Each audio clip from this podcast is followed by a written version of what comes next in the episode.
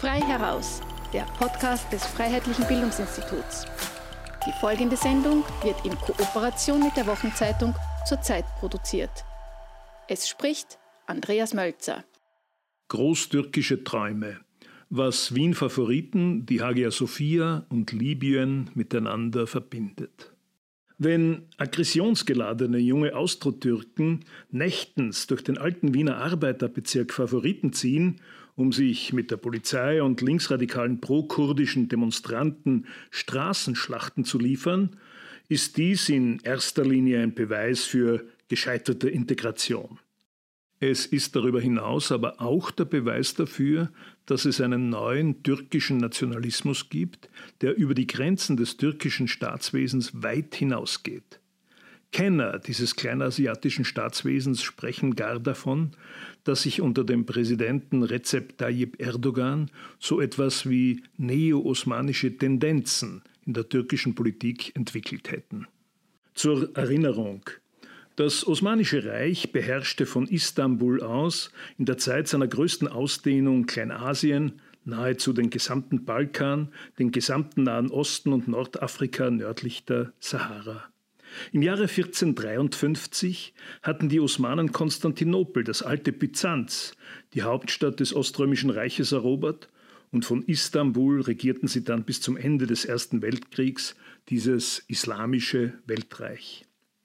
Als Bundesgenosse der Mittelmächte des Deutschen Reichs und der Habsburger Monarchie büßte das Osmanische Reich die Niederlage mit seiner Zerschlagung. Im Pariser Vorortvertrag von Sèvres wurde es zerstückelt. Kemal Pascha, in der Folge Atatürk genannt, führte einen erfolgreichen Befreiungskrieg und konnte im Jahre 1923 im Vertrag von Lausanne die Türkei in ihren bis heute existenten Staatsgrenzen sichern. Die kemalistische Türkei verstand sich bewusst als laizistischer Staat mit Distanz zum Islam und versuchte sich zunehmend dem Westen, insbesondere Europa, zuzuwenden. Das Streben nach einem EU-Beitritt ist gewissermaßen bis zum heutigen Tag ein Erbe dieser kemalistischen Politik. Unter der islamisch-religiös orientierten Partei Erdogans, der AKP, aber änderte sich dies im Lauf der letzten zwei Jahrzehnte grundlegend. Zwar schien es anfangs so, als wollte Erdogan die EU-Orientierung des Landes massiv vorantreiben und bis zum heutigen Tag tritt er auch für den Beitritt zur Europäischen Gemeinschaft ein. Bald aber setzten massive Islamisierungstendenzen ein, das westliche Erscheinungsbild der türkischen Oberschicht wich zunehmend dem Bild von Kopftuchträgerinnen, zahlreiche neue Moscheen wurden errichtet und Präsident Erdogan selbst bezog sich in seiner Politik zunehmend auf den sunnitischen Islam. Überdies entwickelte er in immer stärkerem Maße den Anspruch der Türkei, eine regionale Großmacht gewissermaßen im Erbe des alten Osmanischen Reichs sein zu wollen. Während Ankara zuvor ein überaus loyaler und wichtiger NATO-Partner und somit eine Stütze für das westliche Militärbündnis war, dominiert nun immer häufiger eine Politik, die sich auf den islamischen Bereich, insbesondere auch auf den arabischen Raum konzentriert. Das Engagement der Türken im syrischen Bürgerkrieg ist der schlagende Beweis dafür. Während türkische Gastarbeiter in Deutschland, Österreich und auch in anderen Teilen Europas seit den 60er Jahren als überaus brauchbare und bescheidene Arbeitskräfte geschätzt waren, hat sich in den letzten Jahren auch dort eine Art von zunehmend islamisch orientierten Parallelgesellschaften entwickelt, welche die Tendenzen von Erdogans Türkei nachvollziehen. Von Integration ist da kaum mehr die Rede, vielmehr davon, auch in Europa stolze Türken bleiben zu wollen. Erdogan selbst schürt dies mit seinen Auftritten, etwa im deutschen Köln. Und die auch hierzulande ohne Probleme zu empfangenden türkischen Medien verstärken diese Entwicklungen. Natürlich hat Erdogan nicht vor, so wie seinerzeit der Sultan, den goldenen Apfel, also Wien, zu erobern. Die türkische Diaspora aber in Mitteleuropa scheint für Erdogan ein Faktor massiver politischer Einflussnahme innerhalb der EU zu sein. Wenn die Türkei in jüngster Zeit nunmehr im libyschen Bürgerkrieg militärisch interveniert, ist dies ohne Zweifel auch Ausfluss dieser neo-osmanischen Politik Erdogans. Und da geht es keineswegs nur um wirtschaftliche Interessen oder um das libysche Erdöl. Die Türkei will vielmehr in Libyen auch eine Luft- und einen Marinestützpunkt errichten. Dass die Türkei hier mit militärischen Interessen Russlands kollidiert, scheint für Erdogans Politik kein Problem zu sein. Auch in Syrien hat er sich ja massiv gegen die russische Linie, welche bekanntlich das Assad-Regime unterstützt, gestellt. Nun will Präsident Erdogan auch das wichtigste Symbol der kemalistischen Politik kippen bzw. für sich vereinnahmen.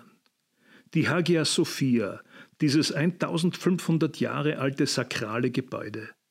Errichtet unter dem oströmischen Kaiser Justinian und nahezu 1000 Jahre bis zur Eroberung Konstantinopels durch die Türken im Jahre 1453, die größte Kirche der Christenheit, war sie in der Folge nahezu 500 Jahre die Hauptmoschee des Osmanischen Reiches.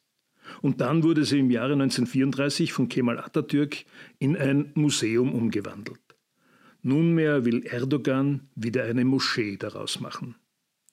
Sowohl der Turkchauvinismus, der sich in Wien Favoriten gegen eine pro-kurdische Demonstration richtete, als auch das militärische Engagement in Syrien und in Libyen und natürlich auch das Streben nach Wiedereroberung der Hagia Sophia für den Islam sind Belege für diese neo-osmanischen Tendenzen der Politik von Präsident Erdogan. Und als offenbar überzeugter, wenn nicht sogar fanatischer Vertreter islamischer Politik befördert er mehr oder weniger offen natürlich auch alle Tendenzen zur Verbreitung des Islams innerhalb Europas. Wenn die saudi-arabischen Wahhabiten am Balkan, insbesondere in Bosnien und im Kosovo, tausende neue Moscheen errichten ließen und für den finanziellen Rückhalt sorgten, ist es die neo-osmanische Politik Erdogans, die er hier an der Südostflanke der Europäischen Union auf Territorien, die ja über Jahrhunderte türkisch waren, Einfluss gewinnt. Und wenn die Deutsch-Türken oder Austro-Türken zunehmend Dominanz auf der Straße gewinnen, stärken sie somit den Einfluss der Türkei innerhalb der EU. Dies mag auch der Grund sein, warum Erdogan offiziell das Ansinnen, der Europäischen Union beitreten zu wollen, noch nicht ad acta gelegt hat. Einerseits sind es die vielen Milliarden Euro an Heranführungshilfe, andererseits die Möglichkeit, auch innerhalb der Europäischen Union ein dominanter Faktor zu werden. Aber unabhängig davon trachtet Ankara offensichtlich danach, in der islamischen Welt, insbesondere auch in Richtung der arabischen Staaten, zur führenden Regionalmacht zu werden. Und das ohne Rücksicht darauf, dass er dort mit geopolitischen Interessen Russlands, aber auch mit den starken arabischen Mächten Saudi-Arabien und Ägypten auf Kollisionskurs liegen muss. Und eine weitere Dimension dieser großtürkischen Politik besteht darin, dass sich Ankara natürlich als Führungsmacht für alle anderen Turkstaaten versteht. Es sind dies Aserbaidschan, Kasachstan, Kirgistan, Usbekistan und Turkmenistan. Konkrete Versuche der Türkei, eine Allianz dieser Turkstaaten zu bilden, scheiterten bisher ebenfalls an den kollidierenden Interessen Russlands, dass diese Staaten samt und sonders ehemalige Sowjetrepubliken auch als ihr Einflussgebiet betrachten. Die Türkei hat also in ihren neo-osmanischen Bestrebungen drei Optionen.